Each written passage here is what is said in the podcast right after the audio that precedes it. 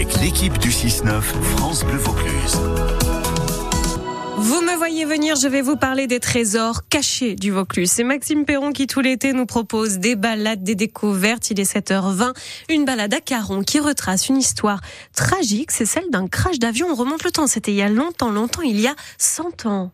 Oui, presque 99 ans pour être précis. Cette histoire en 1934 avait fait la une des journaux de toute la France, notamment celui du journal de l'Humanité.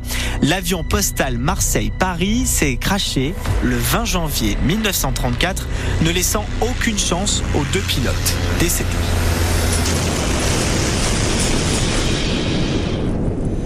Sommes donc en 1934. Bienvenue à bord de l'avion Breguet 280T.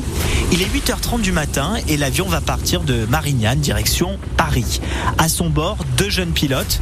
On a d'abord Pierre Lefebvre, du Pré, 31 ans, et André Simon, 27 ans. Ils travaillent pour la compagnie générale aéropostale créée par un homme d'affaires qui en fait a eu l'idée, après la Première Guerre mondiale, de réutiliser les avions de guerre devenus inutiles pour transporter du courrier. L'avion est plein à craquer et le temps est ensoleillé grâce notamment à un fort Mistral.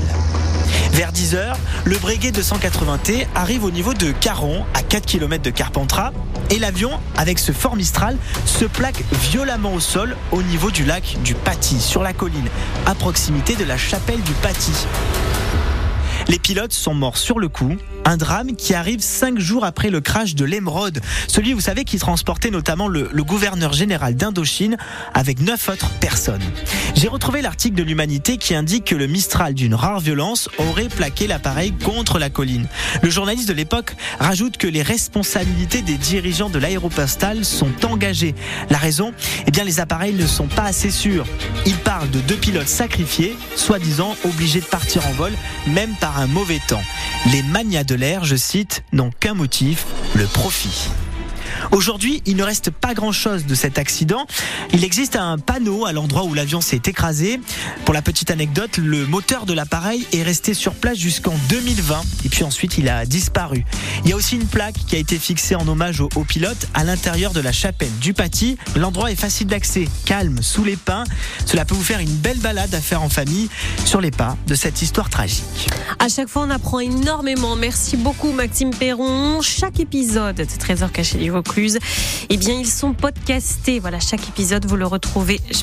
J'ai un problème de syntaxe, Anne. Chaque épisode, ils sont, ça marche pas du tout. Euh, vous retrouvez Chaque épisode chaque épisode sur. sur francebleu.fr. Ben voilà. Voilà, c'est bien. Il nous fallait une journaliste.